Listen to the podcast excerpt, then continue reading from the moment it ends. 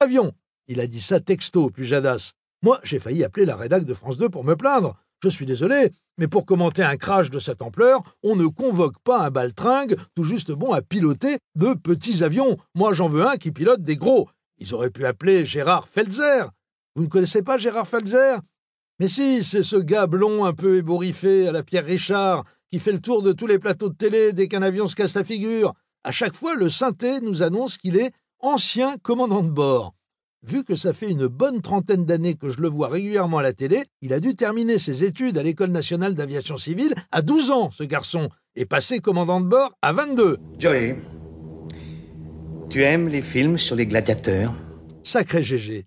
C'est comme s'il faisait partie de la famille. Si un jour je me retrouve dans un avion de ligne en perdition, juste avant l'impact, j'aurai une pensée pour lui. Je me dirai, tiens, ce soir, Gérard va passer à la télé. J'espère qu'il a une chemise repassée.